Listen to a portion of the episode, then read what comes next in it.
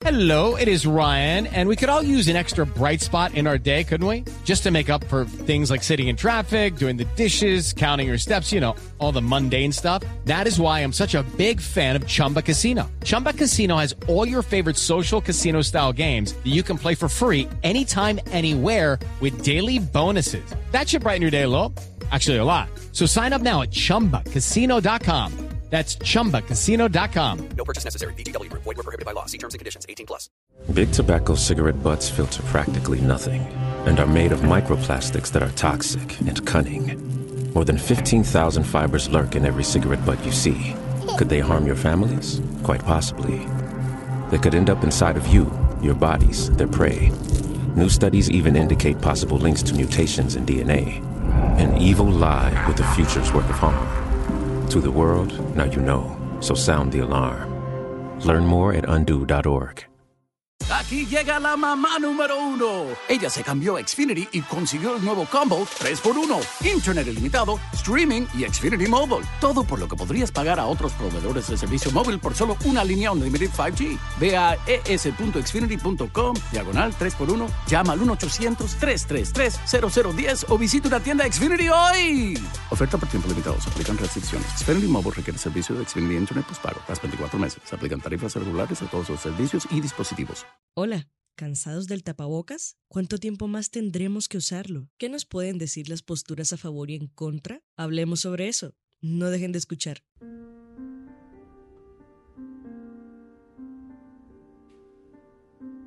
En 2020, alrededor del mes de agosto, recuerdo haber despertado de un sueño sintiéndome incómoda porque nadie llevaba tapabocas en él. Poco después, las mascarillas comenzaron a aparecer mientras dormía. Solo hasta ese momento, y aunque llevaba meses viendo la mitad de la cara de todas las personas cuando salía, entendí que todo había cambiado, que estábamos entrando en una nueva realidad, en un mundo partido en dos, tal como pasó hace 20 años con la tragedia del 9-11. Hoy podemos hablar de la vida antes y después del COVID-19. Dos años después del 30 de enero de 2020, cuando la Organización Mundial de la Salud declaró una emergencia de salud pública de preocupación internacional, nos preguntamos cuánto más nos sentiremos atrapados, cohibidos, y si estas medidas nos llevan a alguna parte. Hombre, ¿y si me quito el tapabocas mientras camino a la casa? Estoy en un espacio abierto, bien ventilado. ¿Y si nos reunimos todos, abrimos las ventanas y el balcón? Ya sabes, para que circule bien el aire. ¿Y si me lo quito en el bar? Acá piden carne de vacunación, o sea que estoy en un lugar seguro. ¿Y si me lo quito cuando ando en bicicleta? Es que no puedo respirar. Soy de esas personas a quienes el COVID-19 dejó secuelas respiratorias. De hecho, si esta voz en off no tuviera ningún corte o edición, podrían escucharme ahogándome cada tanto, quejándome de la taquicardia y la falta de aire. Y el tapabocas, aun si solo son ideas mías, me molesta al respirar. Lo entiendo, es un cansancio colectivo compartido con gente cercana o con gente que ni siquiera conocemos. Cada día, consciente o inconscientemente, esperamos alguna noticia que nos confirme que las cosas volverán a ser como eran antes. Pero, ¿lo serán? Esto es Impertinente. Mi nombre es Paula Cubillos. Quédense con nosotros. A ver, ¿qué sé yo sobre epidemias y pandemias? Bueno, en 2020 vi un episodio sobre este tema en una serie documental de Netflix llamada En pocas palabras. Pero eso no me vuelve una experta, me vuelve alguien que tiene una cuenta en Netflix y que tenía 30 minutos libres ese día. Y si hablas conmigo, me escucharás abogando por las vacunas, por las medidas de bioseguridad, por el uso del tapabocas en ciertos espacios y por la necesidad de ver este problema como algo que nos involucra a todos y a todas. Pero ¿quién soy yo? Alguien con una opinión. Ya, y si creo que vale la pena escuchar lo que tengo que decir, también vale la pena incluir a quienes no están de acuerdo conmigo en esta conversación. En este caso, pues los que están en contra de las mascarillas, de las restricciones y de las vacunas. Ustedes, malditos antivacunas, bola de imbéciles, ya déjense de fregaderas y por lo menos pónganse el maldito cubrebocas. A las 10.43 de la mañana llamé a Silvana Zapata, una epidemióloga especialista en sistemas de información geográfica y científica de datos. Traté de iniciar con una charla informal, como siempre, pero el aviso de mi celular Se está grabando la llamada. hizo que saltáramos al tema. Bueno, el tema de tapabocas es un tema complejo de analizar porque hay que tener en cuenta diferentes escenarios, ¿cierto? Algunos países pueden arrancar con medidas en donde se puede reducir eh, el uso de la mascarilla, pero eso depende del momento epidemiológico que viva cada uno, ¿cierto? Y tiene que ver con varias cosas. Tiene que ver con la cobertura de vacunación, no solamente con una sola dosis, sino con esquemas completos. Tiene que ver en el mundo en que yo me relaciono, en el mundo en que yo estoy, o las personas con factores de riesgo que se relacionan conmigo, en donde yo podría eh, posteriormente tomar una decisión de hacerlo o no. Y adicionalmente a eso tiene que ver con el momento de la pandemia en que esté en cada país. Entonces, pensando en cómo está Colombia, nosotros estamos descendiendo apenas. No estamos como otros países que ya han logrado un descenso hasta lograr casi otra vez nuevamente eh, mesetas o descender muchísimo, casi hasta la línea de cero en, en infecciones y muertes. Todavía no vamos en ese paso. Entonces, es claro que para algunos espacios, como por ejemplo espacios abiertos, en donde no haya eh, aglomeraciones, es posible usar, no usar la mascarilla y creo que muchos lo vienen haciendo. Inclusive algunos con su entorno familiar, a pesar de que es un ambiente cerrado, pero donde todos saben que están vacunados, tienen sus refuerzos, muchos ya no usan eh, la mascarilla, por ejemplo. En este momento de la pandemia, en este momento, a hoy, mm, sería una decisión inadecuada que nos falta poco, sí. Si yo soy un ciudadano de a pie, yo también tengo la capacidad de tomar decisiones epidemiológicas aceptadas. Pienso que se nos olvida es que si bien tenemos que cuidar todos nuestros intereses y todos nuestros derechos individuales, en algunas cosas tenemos que pensar en en, en el bien colectivo. Yo sé que todos están cansados, pero en estos momentos decir vamos a quitarlas ya, creo que es una decisión inadecuada porque no hemos descendido lo suficiente en mortalidad, porque no voy a hablar de casos. En mortalidad apenas estamos descendiendo. Entonces siempre hay que pensar un poco también en ese colectivo, que muy posiblemente en seis meses eh, más o menos ya la dejemos de usar en muchísimos espacios, es- creo que sí. Lo veremos cómo se va desescalando en los países, en algunos, pero también vamos a ver qué ocurre en esos países en donde se desescala. Creo que hay que mirar muchísimo eso antes de querer compararme con Dinamarca o con cualquier otro país. Silvana hizo énfasis en la importancia de este principio de precaución, del trabajo colectivo que en última será el que logre sacarnos de la pandemia y devolver algo de normalidad a nuestras vidas. Que si bien nuestros derechos individuales son importantes, no podemos descuidar el valor de lo colectivo en esta lucha contra el COVID-19 y que al cuidarme estoy cuidando a los demás. Pero ¿son estos argumentos irrefutables? ¿Se pueden aplicar con todo el mundo y en cualquier contexto? Recuerdo que a principios de cuarentena a muchos les resultaba fácil juzgar a las personas que salían a trabajar a pesar del riesgo de contagio, porque no entendían que incluso en medio de un escenario apocalíptico quienes sobreviven del día a día no pueden darse el lujo de preocuparse por lo que vaya a pasar, porque hoy hace hambre, hay cuentas que pagar y pasar de esta noche es lo que importa.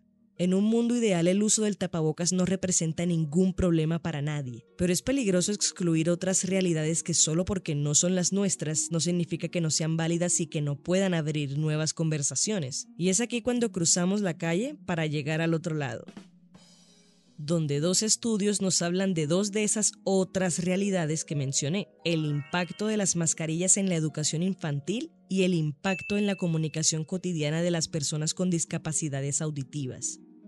Empecemos con esta investigación sacada del repositorio documental de la Universidad de Valladolid en España, titulada ¿Dificulta la mascarilla el aprendizaje de emociones? Expresamos emociones a través de la educación plástica y visual publicada en el año 2021, y cuyo objetivo es conocer cómo afecta el uso de las mascarillas en la comprensión de las emociones en la etapa de educación infantil. Estoy, estoy, estoy leyendo esto digital, no, no tienes que poner efectos de un libro, si me entiendes.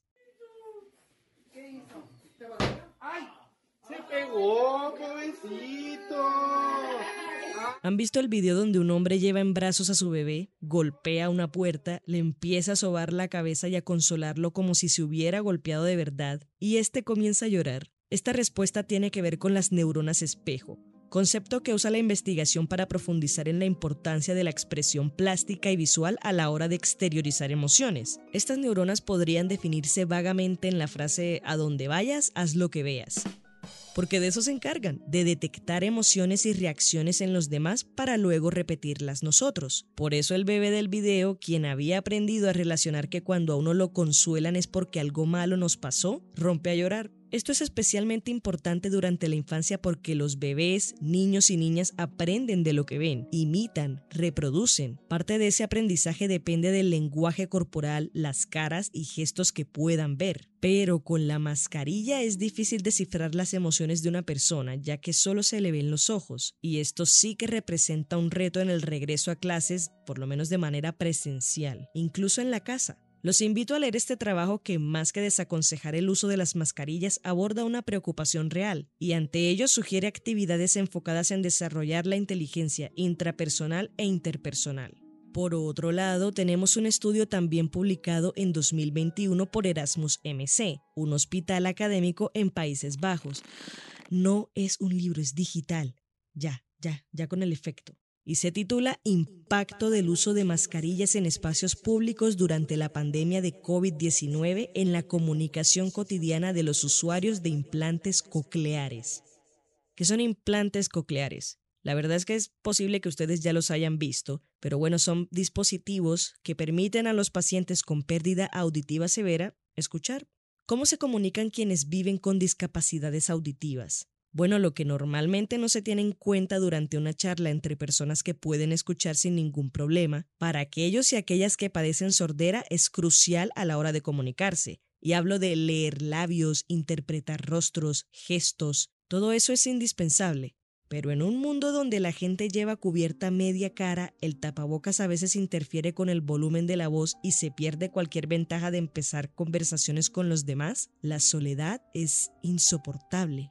Para este estudio, 407 personas con implantes cocleares fueron invitadas. El 80% manifestó problemas regulares y frecuentes con el tapabocas a la hora de comunicarse diariamente. El 83% calificó estos problemas de moderados a severos. El 59% dijo sentirse inseguro respecto a su comunicación debido al tapabocas. El 40% atribuyó mayor impacto a la incapacidad para leer los labios y el volumen bajo de la voz de quienes usan mascarilla.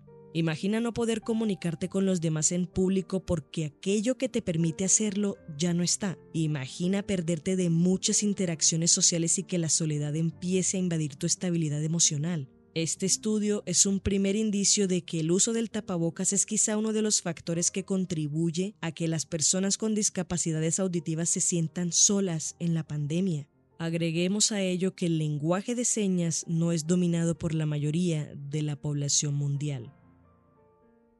Ok, espera, ¿cuál es el punto de haber dicho todo esto? ¿Promover que se use o que no se use el tapabocas? No, ese no es nuestro lugar. Acá solo queremos abrir una conversación sobre cómo nos sentimos respecto al uso del tapabocas en Colombia y esas realidades alrededor de su uso que a veces se nos escapan. Se vuelve parte del vivir. Para nosotros los epidemiólogos, siempre cuando alguien tiene una infección respiratoria insistíamos mucho en eso pero sabemos que cansa, muchos todavía nos duelen, nos duelen todos los días en la parte de atrás de las orejas, hemos tenido que ir al dermatólogo por las manchas que nos han salido debajo de los ojos, e incluso en la parte del bozo, sobre todo las, nosotras las mujeres, porque el sudor cuando uno está en campo, cuando está en la calle es complejo.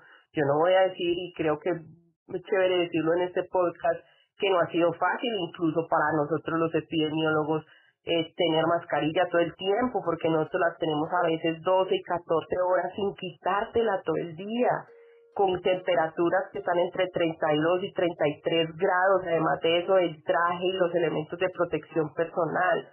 Eh, y aún así, con todo ese desgaste, eh, no pensamos todavía en quitárnosla, pero es también por lo que te decía ahora, por ese pensamiento colectivo porque la, la dimensión de nosotros puede ser distinta, contraria a la que sea una persona que está supremamente cansada que, que tenga este mismo, este mismo problemas en la piel y de manchas y piense más es, en su interés individual. Claro que, que tiene toda la razón en pensar en quitársela eh, nueva, que quitársela lo más pronto posible. Pueden tener todavía temor o puede que lo que yo haya dicho puede que no sé, no estén de acuerdo, pero piénsenlo y reflexionen en un cuadernito quiénes son su burbuja, hagan su burbuja, si es una burbuja en donde hay personas en riesgo, piensen antes de quitarse un poco la mascarilla, eh, pero si no hay personas en riesgo, pueden medir un poco más su libertad. Creo que este ejercicio es bastante bueno, yo lo hice identifiqué mis burbujas de riesgo y en esas burbujas de riesgo siempre las voy a seguir protegiendo hasta que no haya un final de la pandemia específicamente.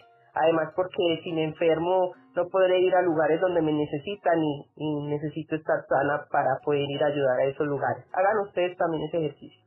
Hombre, es imposible no considerar a los demás, sea para bien o para mal. Y eso también implica reconocer que las medidas que tomemos no siempre se acomodarán a todo el mundo. De eso se trata, de que encontremos el camino que nos suba a todos en el mismo bote. Lo colectivo siempre se dará la mano con lo individual. Esto no empezó con el COVID-19. Por favor, somos seres sociales, nos necesitamos. Por más que juremos ser lobos solitarios, estamos juntos y juntas en esto. Hoy tenemos la capacidad de tomar las decisiones epidemiológicas que consideremos correctas frente a la pandemia, asumiendo, claro, que éstas tendrán unas consecuencias. Y lo que cada quien elija dependerá de muchas cosas. Algunos seguirán usando el tapabocas en todos o en ciertos espacios porque ya lo normalizaron o porque el miedo nunca se irá. Otros festejarán arrojando sus tapabocas al cielo como si fueran birretes el día que reduzcan las restricciones y se esforzarán por hacer que la vida sea idéntica a como era en 2019. Ah, pero es difícil volver ahí porque hemos cambiado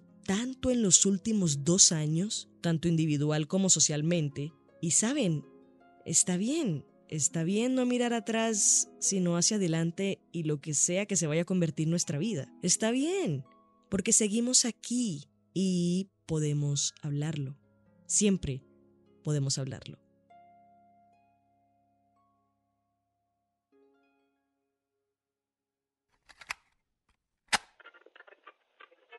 Este fue el episodio 15 de Impertinente, el podcast de opinión del espectador. Si quieres escuchar más, entra a www.elespectador.com o a tu plataforma de streaming favorita. Agradecemos la participación de la epidemióloga Silvana Zapata. La producción edición estuvieron a cargo de Paula Cubillos.